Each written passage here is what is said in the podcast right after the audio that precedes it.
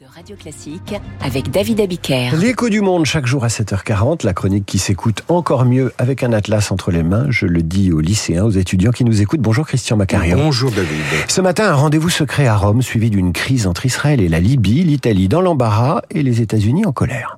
Oui, ce devait être une rencontre historique et c'est devenu un imbroglio diplomatique exemplaire.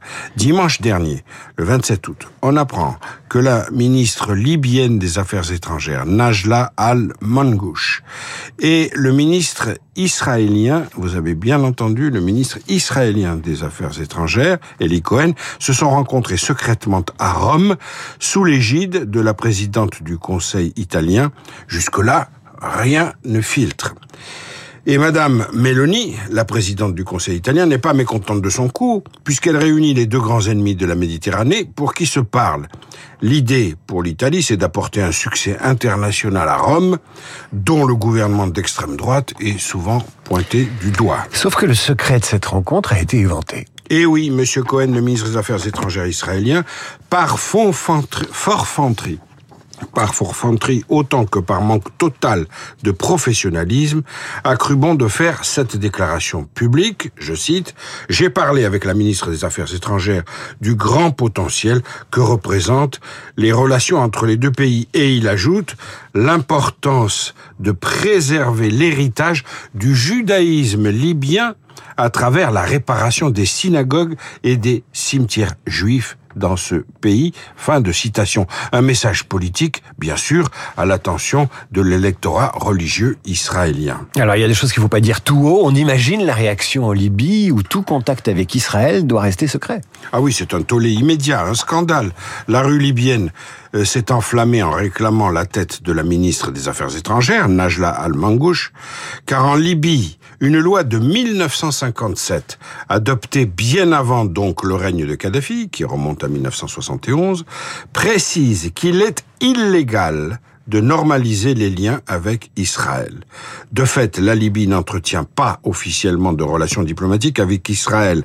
Prise de court et prise, si j'ose dire, la main dans le sac, Najla Al-Mangouche a tout nié en bloc en osant dire, ouvrez les guillemets, qu'elle avait refusé de s'entretenir avec une quelconque partie représentant l'entité israélienne, fermez les guillemets. Alors un scandale qui a obligé le Premier ministre libyen à réagir, évidemment. Et évidemment, il ne pouvait pas ignorer la démarche de sa ministre des Affaires étrangères qu'il a de toute évidence autorisé à aller à Rome, si ce n'est encouragé.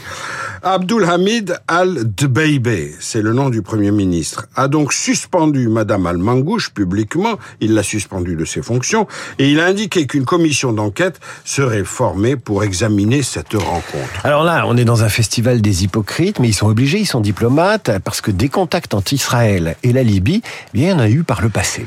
Oui, si Israël et la Libye n'ont jamais officiellement entretenu de liens diplomatiques, il y a eu, semble-t-il, des contacts établis à haut niveau entre le fils de Kadhafi, Saïf al-Islam, ce qui signifie en arabe le sabre de l'islam, ça n'est pas rien.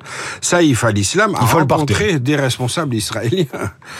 Kadhafi lui-même, dans le passé, euh, se serait apparemment tourné vers Israël à un certain nombre d'occasions, pas seulement une fois, notamment pour faire avancer une proposition farfelue à la Kadhafi, mais une proposition de création d'un pays qui aurait réuni à la fois les Israéliens et les Palestiniens sur le même territoire et qui se serait appelé l'Isratine, en anglais Isratine. C'est le temps où Kadhafi se prenait pour le leader du monde arabe, sinon de l'Afrique. Et surtout, plus récemment, il y a eu les accords d'Abraham qui normalisent les relations d'Israël avec plusieurs États eh arabes. oui, les accords d'Abraham dont la Libye se rapprochait subrepticement. Les accords d'Abraham, il faut le rappeler, ils ont été conclus en 2020 et ils désignent un processus de rapprochement entre Israël et les Émirats arabes unis, d'une part, et entre Israël et le Bahreïn, d'autre part, tout cela sous l'égide des États-Unis et particulièrement de l'administration Trump.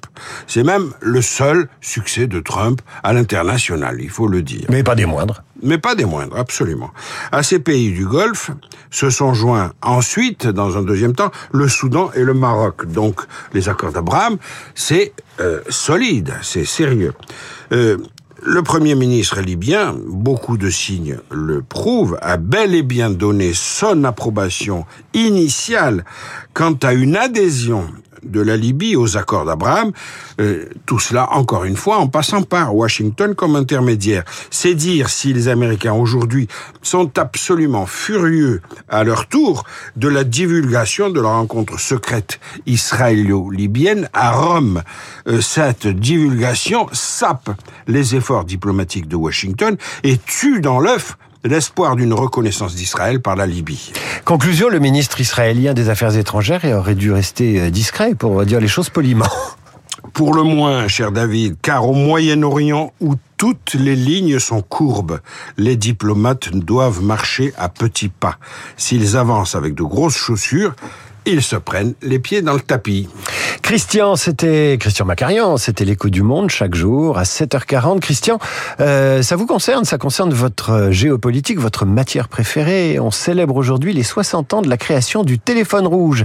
Marc Bourreau à l'appareil dans un instant avec le journal imprévisible.